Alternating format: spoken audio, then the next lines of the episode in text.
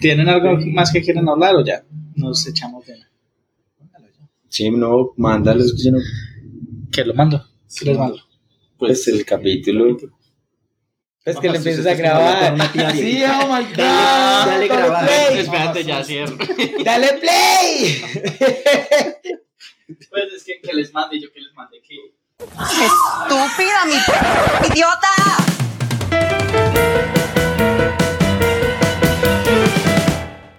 Hola, les damos la bienvenida a un nuevo episodio de Estúpida Mi Podcast, un podcast sobre diversidades sexuales y la cultura pop. Hoy me acompañan como siempre Sebas, Hola. Jesús, Oli. mi nombre es Esteban y hoy traemos un nuevo episodio muy emocionante y vamos a hablar de un director que a mí me gusta mucho, que es Pedro Almodóvar. Vamos a hablar en especial de una película que es Entre Tinieblas, pero vamos a aprovechar que estamos hablando de Almodóvar para hablar un poco de su figura, su carrera y otras de sus películas. Entonces, no sé si quieren que empecemos con cuál es su película favorita de Almodóvar o cómo, la, cómo lo conocieron, cuál fue la primera película que recuerdan de él. Yo no lo conozco. Pero, Pero lo conoceré. tres- de las tres, de algún día lo conoceré. De las tres películas que me he visto de él, creo. eh, la mala educación creo que es la que más me gusta. ¿Y cómo lo conociste? Son dos No. preguntas. Eh, creo que la primera película que yo escuché de él, no sé si todo sobre mi madre sobre de, de él, Sí. Sí. pero nunca la vi y todo el mundo hablaba como que, uy, esa película de Almodóvar y yo, pero qué, qué, qué onda. Y nunca la vi y, y pues me empecé a ver fue otra. Así fue, pero eso fue hace muchísimo. Yo todavía creo que estaba, estaba empezando la universidad. Creo que fue cuando lo escuché por primera vez. No, pero no digas que eso fue hace, Hace mucho tiempo. Eso fue hace poquito. Eso fue hace mucho, mire, se nota en la cámara que estoy viejo, mire. Ya, pues, ya- Pero ahora solo es, ahora es como Ahora- se les ocurrió que era con cámara, pues ya me ven la- lo viejo que soy.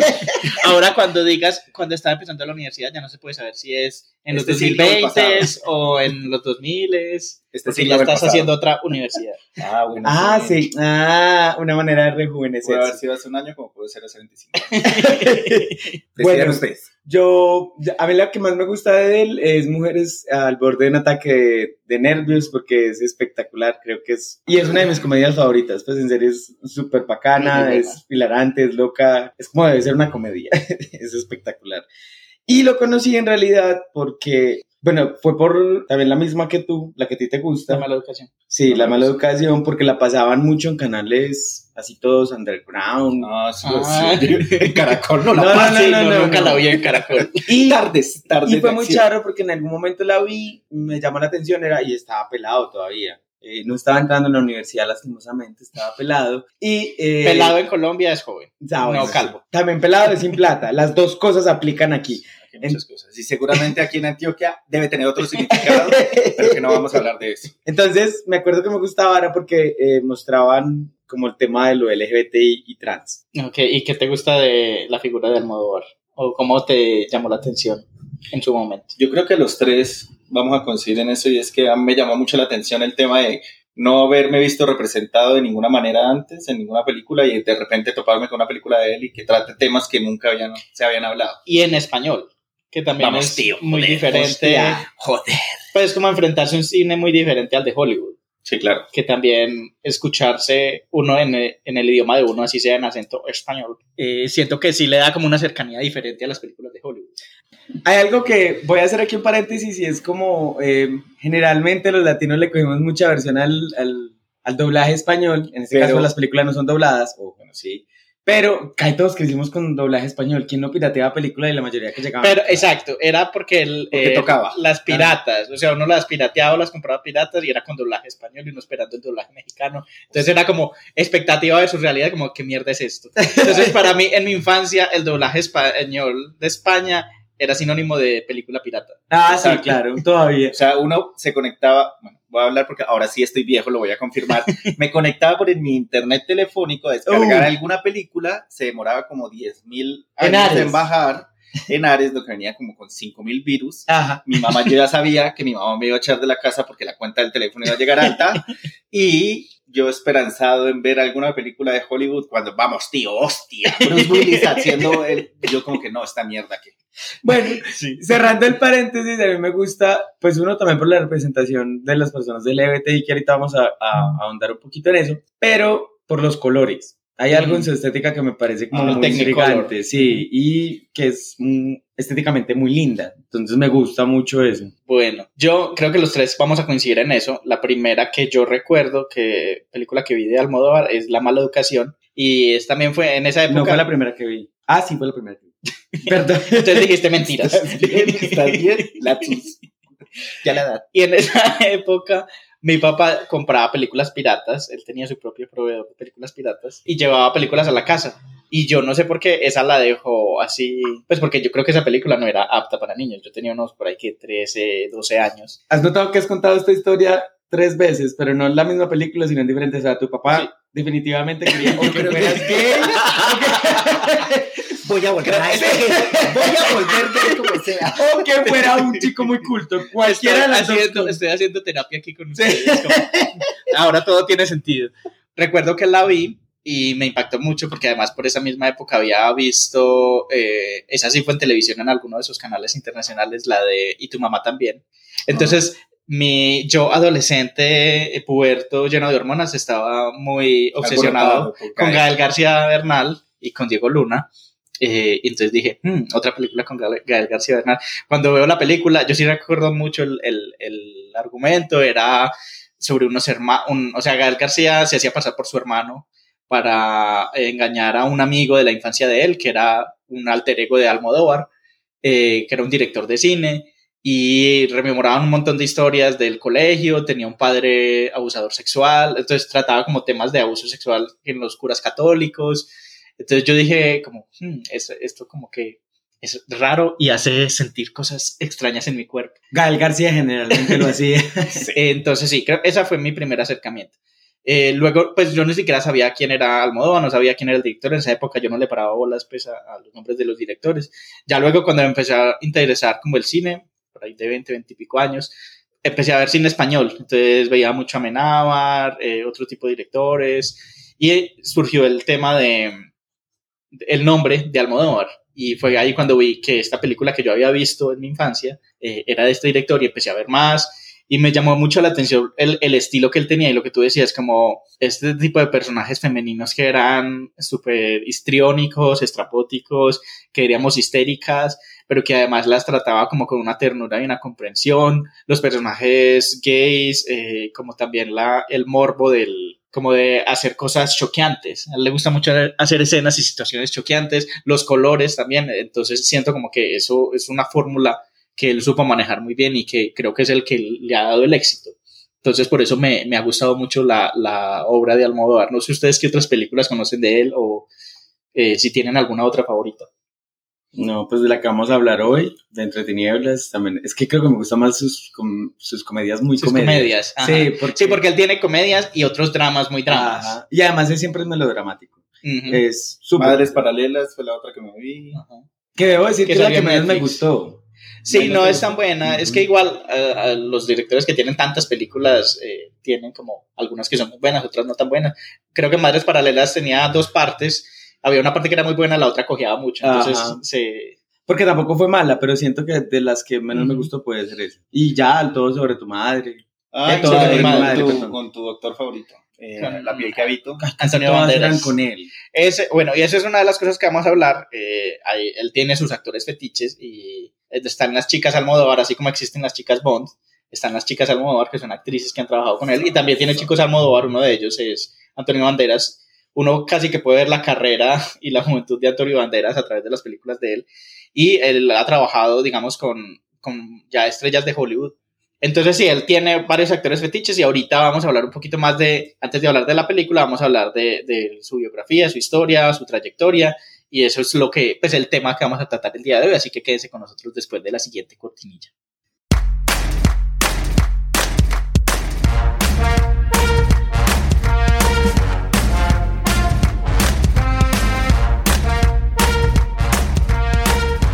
Listo, entonces antes de empezar a hablar de Entre Tinieblas, que es la película que quisimos escoger para hoy, hablemos un poquito de Pedro Almodóvar, su biografía y por qué ha sido tan importante. Pedro Almodóvar nace en Calzada de Calatrava, que es un pueblo de Castilla-La Mancha en España, en 1949, durante la dictadura franquista en España. O sea, él se cría durante todo este ambiente de represión. Sus padres eran humildes, su papá era un arriero que llevaba vino y cosas al pueblo Y su mamá era, y que es una persona muy influyente en su vida, y la vamos a ver en, casi toda su obra, era una mujer que le leía las noticias y las cartas que le llegaban a los trabajadores del pueblo. Entonces había mucha gente analfabeta y la mamá sabía leer, entonces les leía las noticias, pero él empezó a notar que la mamá actuaba, primero actuaba las, las cosas que le leía a la gente, entonces como que ese, ese talento de histrionismo. drama, le ponía drama. Ajá, y el drama lo empezó a ver ahí, esa influencia vista en su mamá. Y lo otro era que también él veía que ella cambiaba cosas que eran de pronto muy, muy fuertes, la- cuando las noticias eran muy tristes o muy duras, ella le cambiaba las cosas. Entonces ahí también empezó a ver como esa barrera entre la ficción y la realidad y cómo la ficción puede maquillar la realidad y, y a la vez puede ser también parte de la realidad. Y eso también va a influenciar mucho la forma en que él cuenta historias. ¿Has notado que tú tienes una historia de artista? No sé, vuelvo otra vez al tema de cómo tu papá te colocaba esas películas. Bueno, Yo- sí, también. Nosotros no tenemos un backstory de artistas, nada así, era como... Pero el cineasta aquí es. Por eso, pero pues, ¿cuál es tu historia? O sea, cuéntanos, tu mamá le leía a alguien cartas de... Tu papá te colocaba películas raras que no eran para tu edad. No, Si ves, eres el artista de este nada que hacer. Bueno, algún día. Algún día saldré.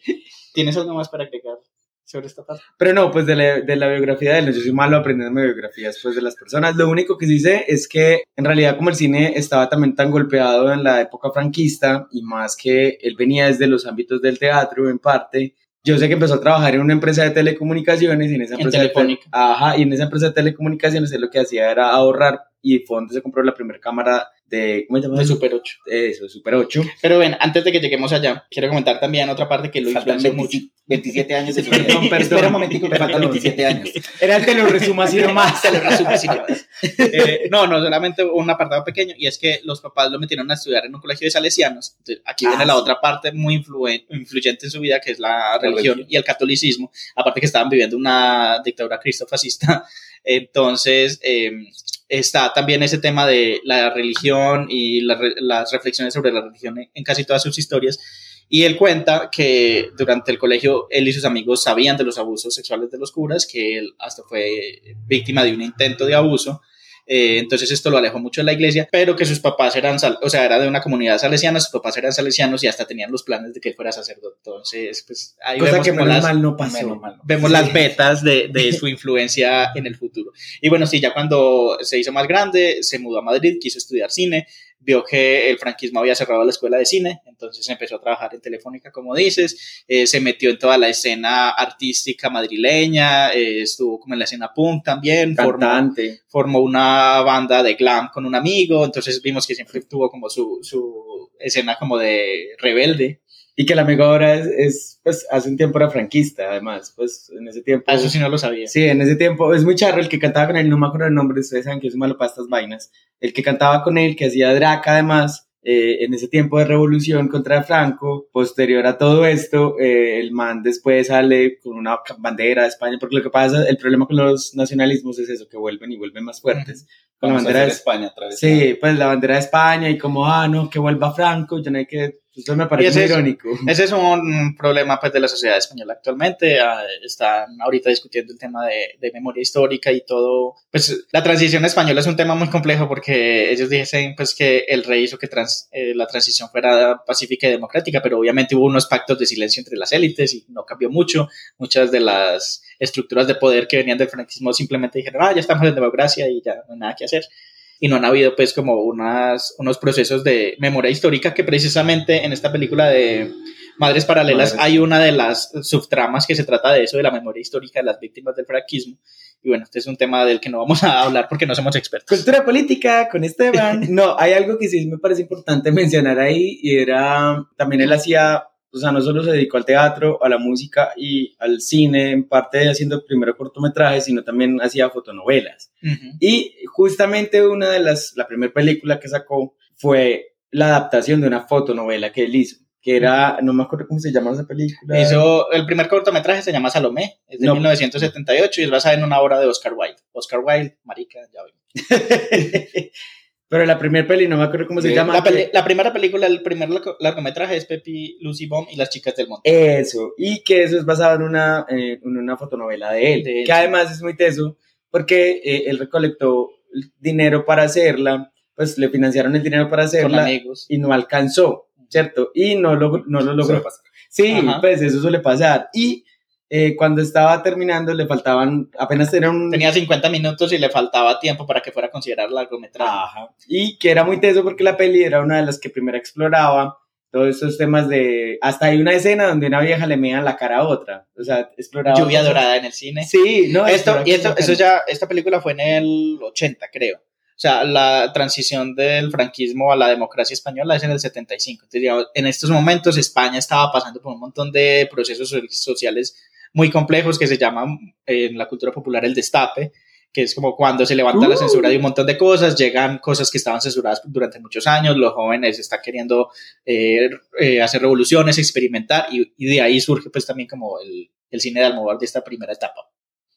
Y Pepi Lu- eh, Lucy Bomb y las chicas de Montón, sí, como tú dices, es basada en una fotonovela que él, había, él hacía como cómics con, con historias originales. y esta primera película, ya vemos una de sus primeras chicas Almodóvar con la que ha trabajado mucho, que es Carmen Maura, que también está presente en la película de Entre Tinieblas, de la que vamos a hablar ahorita. Encaje todas. Sí, ella ha estado en muchas de, de sus películas.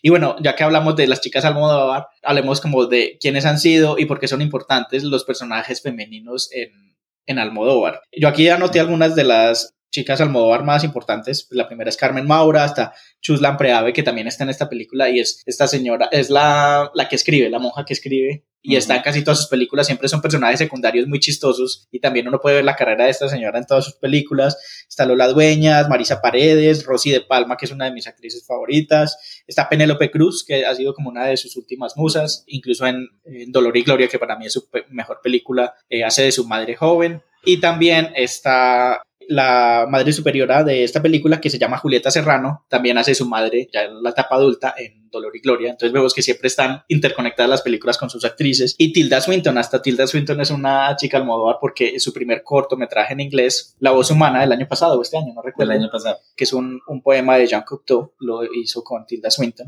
Y pues es muy importante como las figuras femeninas en él. ¿A ustedes qué les gusta de los personajes femeninos que él construye? No sé, pues me parece que siempre son empoderadas y siempre, pues claramente eh, resaltan sobre cualquier personaje masculino. Creo que eso es como lo que más llama la atención de las pocas películas que he visto de, de él. A mí algo que me gusta es que creo que él tenía algo y es mostrar, no son juzgados. O sea, no son, él no juzga a sus personajes. Creo que pasa mucho con el cine norteamericano, con su moralismo. Que Ah, siempre tiene que tener una moraleja. Ajá. Sí, qué boleta. Sí, y eso pasa mucho con el cine norteamericano. Pues es el estilo también, y así fue, es influenciado por la cultura norteamericana, No, el sí. britanismo, pero sí es una corriente diferente. Pero él no, pues sus personajes no son trata- tratados desde el, el prejuicio. Incluso eh, yo creo que eso es lo que hace que eh, esas mujeres puedan explorar un montón de cosas que llevan al límite, que son muy bacanos y que siento que ahorita tú lo decías, también son construidos de forma muy tierna, pues porque son personajes que tienen todo el derecho a fallar, a cagarla, incluso a cometer crímenes, pero y hasta que- ser detestables. Él tiene personajes Ajá. que así los mire de una forma no juzgadora son detestables y hacen cosas horribles. la mamá de tacones lejanos, es horrible. Entonces yo siento que un poco es como, como esta mirada que él tiene también sobre la, la mujer, además que todas son fuertes. Pues no, no recuerdo como un personaje fuertes, incluso sea en el espectro positivo o negativo. Exacto, eso me gusta a mí porque no son personajes femeninos fuertes como estilo Hollywood, sino son mujeres fuertes dentro de todas sus condiciones, e incluso en condiciones de abuso o de no estar en una película donde, ay, soy la mujer fuerte y tengo que llevar todo sobre mi- mis hombros, sino que aún personajes que son inferiores o en situaciones que no son pues las mejores muestran una humanidad muy resiliente. Sí, además que yo siento que también me gusta eso de que explore la- lo neurótico. Es que yo creo que lo neurótico ha sido súper utilizado contra las mujeres a lo largo de los años para decir que las mujeres son súper neuróticas cuando les llega el periodo. Y el rollo es que lo que hace es subvertir la neurosis y mostrarla como no solo una faceta divertida, porque lo es en las pelis. Como un poder. Ajá, entonces siento que, que la neurosis es como de mis cosas favoritas que él construye en la mayoría de sus personajes, que en cualquier momento están normales y se chiflan por un momento y vuelven otras a estar normales. Como en Mujeres al borde de un ataque en Sí. Ajá, Todos los personajes ahí son súper neuróticos. pero Voy a ir a pues- quemar el colchón. Yo no, ok. bañar el teléfono. Además, eso es otra cosa. Los teléfonos en las películas de él aparecen todo el tiempo. Bueno, al menos en las primeras, antes de los celulares. Yo recuerdo que siempre eran como. Los teléfonos eran un problema. Pues era como. Las llamadas no resultaban en nada. Era como si, Ajá. como si comunicaran a los seres en vez Sí, de sí. comunicarlos. Me acuerdo en esta de mujeres al ataque de nervios, cuando ella la llaman, es como, ¡ah! ella ya hay un momento donde se chifla, entonces siento Sí. que, que, que también tiene como sus propios simbolismos, que algunos los ha dejado obviamente por el cambio de tiempo, pero que muestra ahí. No tiene nada que ver con las mujeres, sino que me acordé por relación con lo del tema de la neurosis, y me parece muy divertida. Y a mí otra cosa muy importante que me, me gusta de él es eh, las mujeres de él son súper diversas, hasta travestis, hasta trans. Empezó a hablar del travestismo en España desde mucho antes que muchas personas empezaran a hablar del tema. Eh, fue muy criticado por eso, generaba muchos odios, muchas críticas, decían que lo hacía porque sí o por generar escándalo. Y bueno, bien o no le funcionó. Eh, ha tenido pues uno de los No ha cambiado mucho eso, sí. Sí. Ha tenido uno de los personajes travestis más, más icónicos como Miguel Bosé en Tacones Lejanos o Gael García Bernal justamente en La Mala Educación. Entonces, y también es como estos personajes en los que la feminidad no simplemente se da por el sexo eh, femenino, sino por la feminidad que tenemos todos.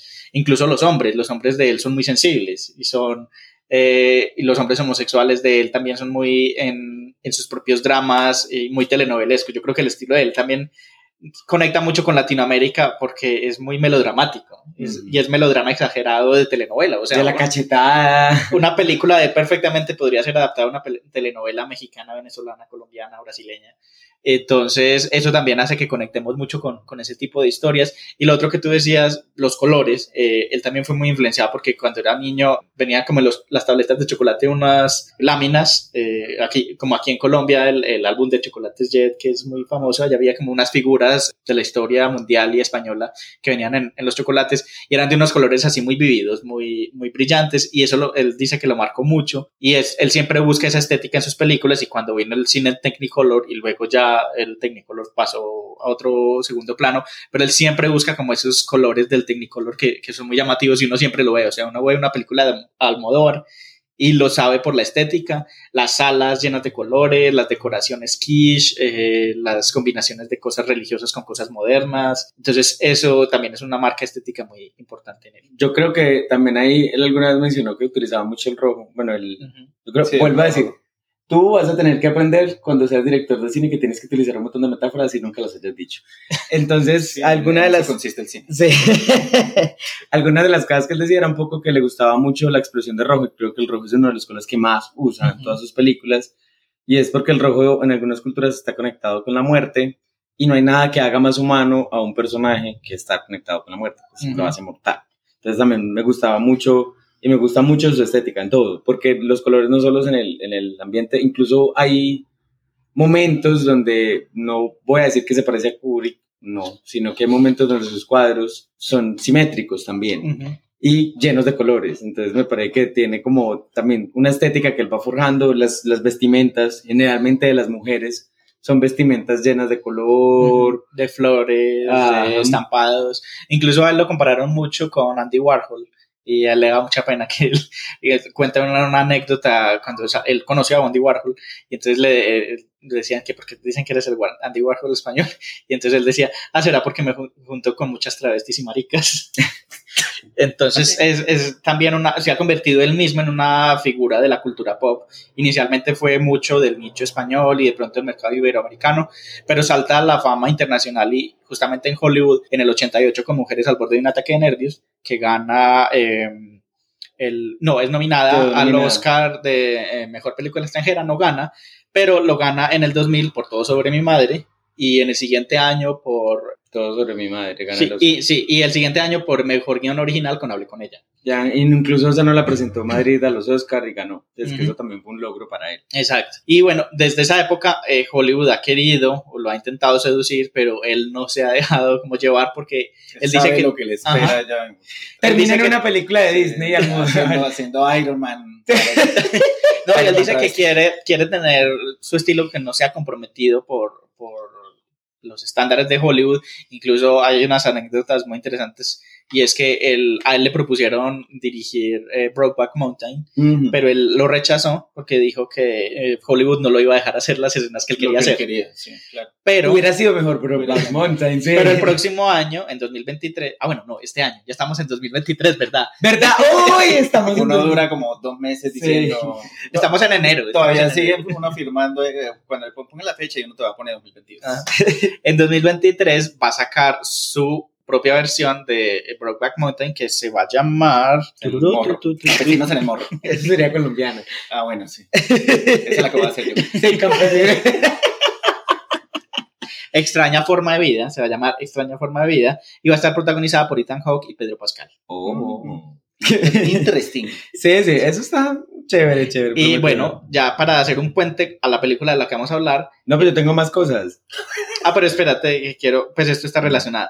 Si ya saben el, el- La trama. la trama, si ya saben la trama de La película, si ya saben la, ya- la trama de la película, saben que se trata de un convento de monjas y una cantante que está huyendo de la, de la ley. Esta trama es muy similar a una película estadounidense de 1992 que se llama Sister Act, protagonizada por Whoopi Ah, sí. Goldberg, que obviamente es la versión americanizada de esta película. Entonces ya vemos que desde estas épocas Hollywood ha intentado sacar como las historias de él porque pegan mucho en el público estadounidense. Ahora sí, termina de darnos sí. tus datos. Habla.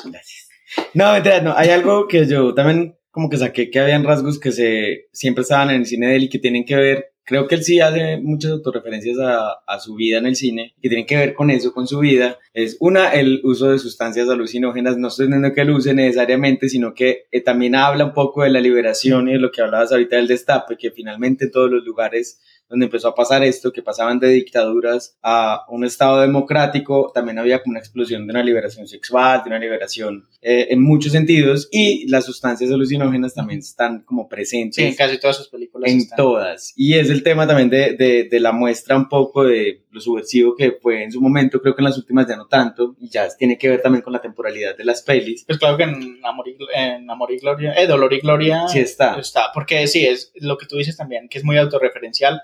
Él tiene como una, él lo llama una trilogía de, de su autobiografía, aunque no son realmente autobiografías. Está La mala educación, está Dolor y Gloria, y hay otra que no recuerdo cuál es. Todas son sobre directores de cine y tienen como apartes de su vida. Y en Dolor y Gloria, pues también está el tema de la drogadicción, a la heroína. Sí, como que siempre ha estado presente.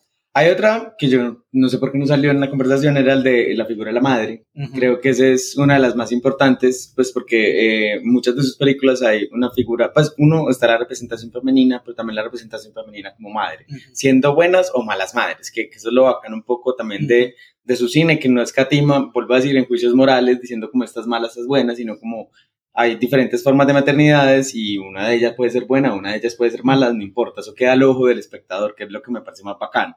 Entonces, la figura de la madre está también como un poco eh, siempre en las películas, no en todas, pero sí está muy puesto allí. Y eh, yo creo que ahorita hablábamos un poco de los colores ácidos y lo, lo que hablamos del color rojo, y hay un último que creo que es muy visible también en muchas de sus películas, y es el tema del viaje, del viaje de, o de la, de la, voy a llamarlo veredas, no sé cómo lo llaman en España, ¿De la qué? veredas, pueblos, ¿cómo lo llaman allá? Sí, Pueblos. los pueblos. De los pueblos a la gran ciudad, y hay otro que es de la gran ciudad a los pueblos. Ujú. Y sus personajes, muchos de ellos son eh, personajes que representan mucho lo pueblerino, que siento que son personajes que eh, lo que intentan reconstruir un poco es parte de su infancia también, y como estas eh, son personajes muy naturales por eso, porque siento que eh, también lo que intenta mostrar a veces es los contrastes que exis- existen en las grandes ciudades con los pueblos, sin decir que sean buenos o malos, que es lo bacano también incluso de su historia. Y que eso está marcado también por su historia de vida. Él viene de un pueblo, llega a Madrid y él ve también como todos esos contrastes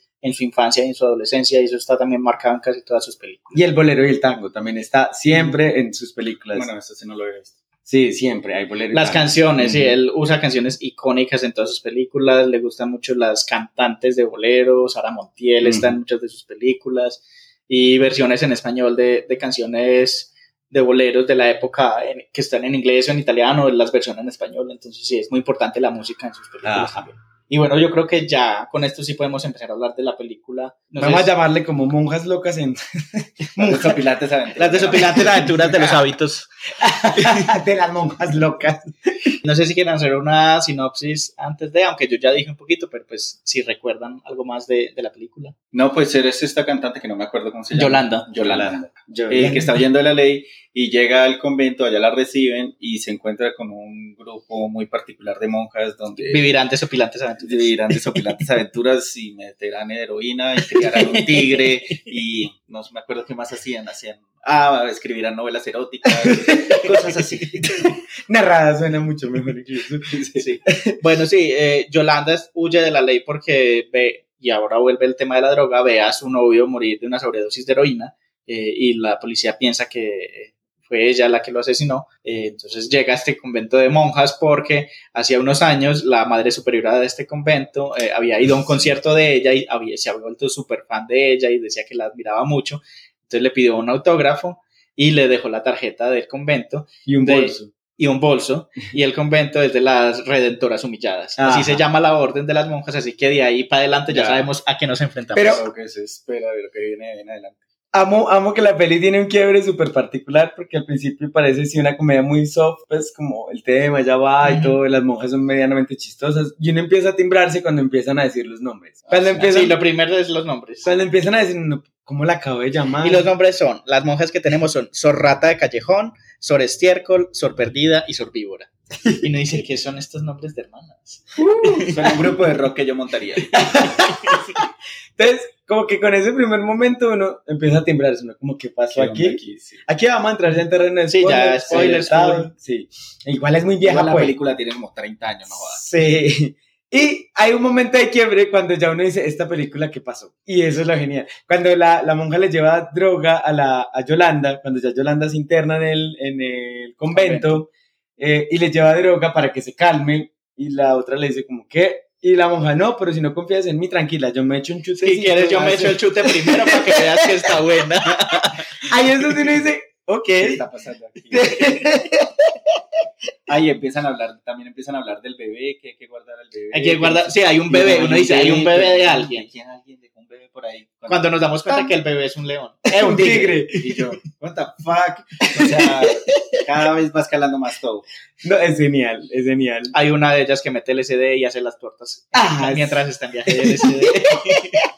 Ah, sí. que es la que más se intenta castigar, además de todos Ajá. sus pecados. Y eso es algo muy bacano de la peli, porque siento que todo, a través de toda esa comedia, que es muy hilarante en realidad, también lo que intenta mostrar es la doble moral. Justamente ahorita lo, lo mencionaba Esteban, que siempre hay una crítica a la religión. Es la doble moral de la religión, ¿cierto? Ese tema de la humillación, de todo, por perdonar culpas, expiar culpas, pero no dejar de cometer los actos que llevan a esas culpas porque son naturalmente humanos, ¿cierto? Entonces me parece muy bacano porque la peli juega a través del humor.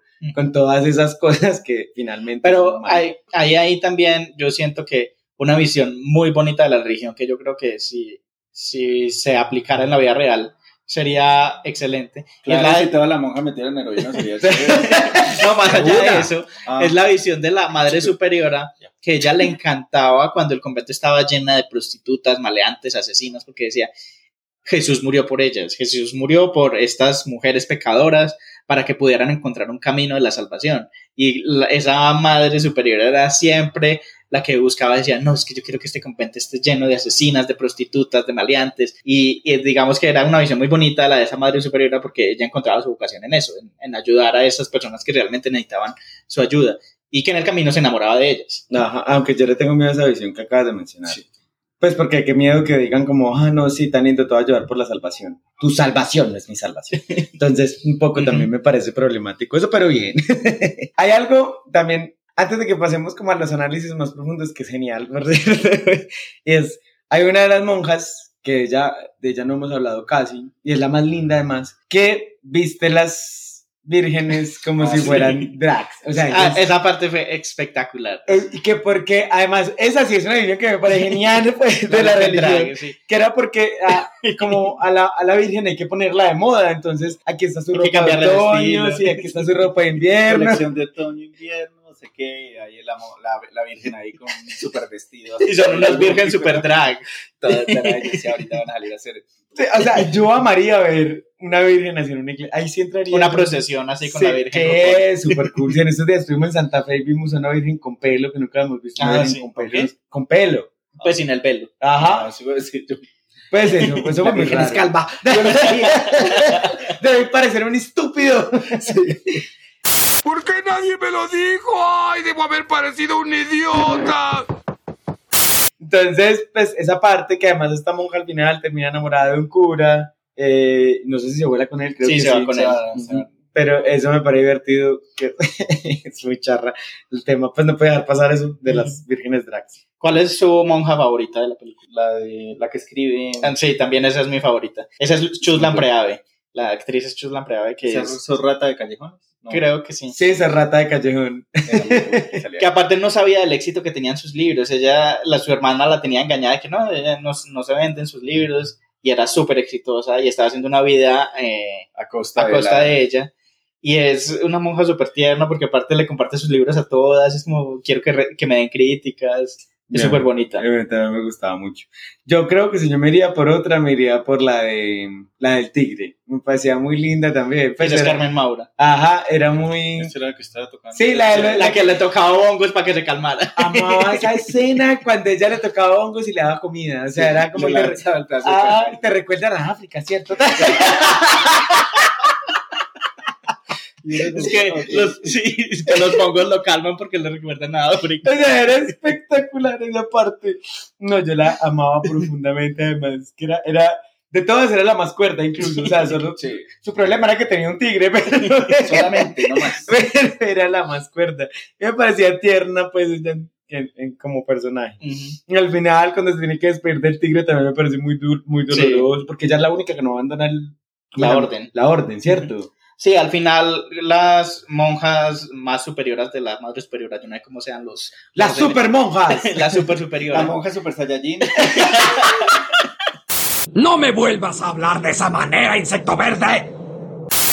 Quieren desmantelar el convento porque no le ven los buenos manejos. No, en serio. Y sí, casi todas terminan desertando. La que se enamora del padre se va con el padre, la otra se va, pues deja el convento para poder ser escritora. Y la madre superiora, no recuerdo qué pasa con ella. Ya, ah, ya se va a ir a, a traficar droga a Ah, sí. Singapur o algo así. Ah, a sí. Tailandia. El que tiene el negocio y contacto ya y se va a ir a traficar heroína. Yo no, ok. Hablemos de la madre superiora. ¿Qué les parece ese personaje? A mí me encantó. Era toda fresca, hablaba sin tapujos, de, ah, sí, buscaba la droga mientras que hablaba con la otra, sí, y uno la veía y como, y pasaba la línea y uno, ok. Pero sabes que me gustó mucho cuando le habló de los iconos pop. Ajá. Es cuando, porque además a ella le gustaba mucho Madonna, tenía un montón de, de- de Sí. fotos de iconos pop femeninos. Porque era, eh, para ella ellas representaban eso. El mundo de la perdición, el mundo de, de lo corrompido, que ella quería de cierta Salvar. forma salvar. Ajá. Pero en el fondo yo no sé si ella lo quería salvar o quería ser parte de él también, También. porque era, era muy charro. Porque Sí, es una relación en doble vía. Ajá. Porque incluso el tema de, de ellas, las monjas tienen un voto de castidad, ella quería comer a la otra y a la otra también, se la comió. Con muchas de las que salvaba, eso vimos, a una de las Ah, que sí. salvó se la comía. El precio de tus salvaciones, desvestirte. Sí, o sea, entonces siento que... Pero no era tanto de abuso. No, no, no. Porque ella se enamoraba. Incluso las, las, las chicas que iban allá a, pues a buscar refugio muchas veces abusaban de ella porque veían que se enamoraba de ellas. Ajá. Entonces era, era, era un personaje muy particular por eso, porque siento que era como esta idea de salvar a los pecadores, pero una pulsión enorme, porque no podía contenerla, de caer en ese pecado. O sea, me parecía un personaje espectacular. Y yo creo que eso, eso fue lo que más me gustó, eso y el tema de que metiera droga. Sí. No puedo con eso. Pues, Y, Es una nueva superheroína. ay, que era muy sassy, era muy era perra. muy sí. perra. Hay momentos donde era súper perra, con la señora hasta que les ayudaba. Ah, sí, había una marquesa que el esposo de la marquesa la marquesa era genial subsidiaba el convento porque mandó a su hija ya, no me acuerdo, era porque estaba África. embarazada. No, La mandó a África a una expedición. Ah, sí. Pero el esposo murió y ya la marquesa dijo, no, yo no le voy a dar nada, mi plata a este convento. Y entonces la monja le mandaba unos comentarios súper pasivo-agresivos. cuando le, ay, hay torta para usted, no va a comer torta. Sí, ya no hay torta para ella. Y el otro personaje eh, principal, protagonista, es Yolanda, que es la cantante. Me parece también un personaje muy interesante porque representa la libertad, pues porque ella no se dejó encasillar por lo que ninguna de las monjas quiso hacer. Y lo que tú dices, como esa salvación, ella no la quiso. Pues yo no necesito salvación porque yo soy un alma libre, simplemente estaba en un apuro en su momento. Y me parece muy llamativo el número final, la canción final que ella le canta, que se llama eh, Salí porque salí que es la que canta en el acto pues de, de- los del nombres. cumpleaños de, de la madre superior. las tetas. sí. Ajá, porque ella pide que le cante una canción ella en su, en su cumpleaños. Esta canción es conocida pues eh, por ser interpretada por Cheo Feliciano, es una canción que habla sobre un hombre pues que dice, no, es que eh, yo no me puedo atar a ti, mujer, eh, yo soy hombre de, de, de muchas mujeres y tengo que ir a Oh. vivir el mundo y no sé qué, y por eso salí porque salí y entré a tu corazón, pero me fui así como libremente. Pero la sabe todo, ¿no? La Sí. está recitando ahí un poema. Pero me parece muy bacano que aquí sea interpretado por Yolanda, que es esta mujer libre. O sea, cuando este rol de el hombre picaflor eh, siempre es asociado con hombres, aquí es una mujer en un contexto de solo mujeres y obviamente le está diciendo a la madre superiora, pues feliz cumpleaños, pero no me vas a atar. O sea, Bye. es- bye, adiós, me voy porque este no es mi lugar. Me parece muy bacana también esa relación entre ellas dos. Yo creo que quiero que hablemos de la monja que metía LSD. Es espectacular también porque la monja que metía LSD era ¿Era la la que cocinaba? Sí, Sí. era la que cocinaba, que era la que justamente tenía interiorizado, que además tenía representación muy bacana también sobre la religión, tenía interiorizado que ella merecía un castigo constante. Porque Y- había sido asesina. Ajá. Sí, ajá. Incluso todo el tiempo se autocastigaba, pero era muy charro porque también todo el tiempo necesitaba estar trabada con LSD. Y Y era, las escenas donde ponían el, el filtro de colores y ella haciendo las cosas de la cocina era muy chistoso. Y no hubo una escena donde partió unas cosas y le dio por caminar sobre Ajá, eso. sí. Y después llega la otra, no, no, no, venga para acá porque después para limpiar esto es terrible, y esté cortándose ahí. Justamente la del, la del La tigre, es sí. la que dice eso. que además hay algo que me parece, a mí algo que me ha gustado mucho en el cine es cuando los personajes son bien definidos porque tienen pequeñas obsesiones que uno es capaz de asociar con Ujú. esos personajes. Y creo que eh, Almodóvar lo hace muy bien en sus películas, porque cada personaje tiene una obsesión, una cosa que lo obsesiona y lo chifla, y uno sabe que esa obsesión le pertenece al Es un personaje. pecado original. Por ejemplo, ella era la obsesión con castigarse, la otra era con limpiar. La del tigre, irónicamente, su obsesión ajá, era la la limpieza. Incluso Todo tenerlo limpio. Ajá, incluso la señora, la marquesa cuando llegó le regaló un jabón. Ah, sí, sí. Era como, ah, toma tu jabón. Y andaba con los guantes y todo Ajá. eso, sí. Entonces, miren que cada personaje, y eso lo, lo vamos a ver repetidamente en el cine, de, también en, en Mujeres al borde de un ataque de nervios, eh, cada una tenía una obsesión, la otra como que la estaban persiguiendo, eh, era la policía, la, la- la amiga de ella, eh, la otra con el tema de que el man estaba, o sea, cada uno tiene un- una obsesión que, que lo, Que lo persigue siempre. Y en, y en esta peli cada monja tenía una, la otra con el tema de la escritura, no poder hacerlo, El la, otra, reconocimiento, ella buscaba el reconocimiento. La otra con el tema de que la salve, de salvar a las otras y no poder hacerlo, pero siempre una porción con el pecado, entonces me parecía muy bacano, incluso la, los personajes súper secundarios tenían una obsesión, la marquesa con el tema de encontrar también A al- la hija, sí. Ajá, a- a- no, rastros de su hija, porque ya no encontró a la hija, sino al, al nieto, creo que. Sí. Entonces es muy charro porque, porque cada personaje tenía algo que uno decía, este personaje es este, y ya como que no va a cambiar tanto. Creo que los menos desarrollados pudieron ser, y que también es un rasgo muy particular de él, los hombres son menos desarrollados en sus películas, creo que también es porque, y él lo dijo alguna vez, no es algo especial, me Ujú. gustan más los personajes femeninos, Sí. me parece que tienen más potencial, no es nada en contra de los hombres, no es... Excepto cuando es autobiográfico. Ajá. Cuando- en las películas donde habla sobre cineastas, el protagonista es un hombre homosexual y ahí sí se la lleva toda. Ah, no, y- y- exacto, incluso cuando son hombres que exploran su lado femenino los hace muy bien, pero cuando son hombres Ujú. heterosexuales es... son- Sí, él, estás hablando del cura, Ajá, que no es muy desarrollado. sí, o de casi todos los personajes pues, de, masculinos del en general que son heterosexuales, no todos, creo que hay una película donde desarrollan muy bien, no me acuerdo cómo se llama, el rollo es que él tiene eso y el cura fue el menos desarrollado y colateralmente también la otra, que además era hermosa, la, la monja, la que vestía a los vírgenes de que era espectacular, Marisa, la estilista de las vírgenes. Sí, entonces me gustaba mucho eso. Y ya. Y pues, bueno, yo creo que ya con eso podemos concluir el análisis de la película. Si no se la han visto, creo que no se las dañamos. O sea, así hayan escuchado hablar de todos los sí. spoilers. Tienen Es una verla. película muy disfrutable, la pueden encontrar en Amazon, creo que está, sí. eh, y en Movie. No sé si en Netflix esté, porque hay un montón de, de colecciones de Almodóvar en varias O plataformas. en otros medios. O en otros medios. Así O como sea, los que me compraba mi véanla por papá. donde puedo. wink, wink. Sí. Pero sí, vean Almodóvar eh, alguna vez en la vida porque es una experiencia que los cambia. Aquí, Bueno. amor, amor para Almodóvar. ¿Quieres ser una monja que me Quiero ser una droga? chica Almodóvar. Eh, Hay una canción de eso. Va sí, para hay este una episodio. No, y, y antes de pasar a, a las conclusiones, sí les quiero recomendar también un- unos videos que no sé si tú también viste los mismos que vimos para preparar el episodio, que son complementarios pues para esto. Hay un video de Natalia Maldini, que es una youtuber argentina, que hizo sobre una tesis sobre Almodóvar, que habla sobre toda su historia, su trayectoria y los persona- personajes femeninos. Es muy bueno, véanlo. Y también está el de Sept Films, que habla sobre la biografía de Almodóvar. Y bueno, ya con esto sí nos vamos a hablar de algunas conclusiones.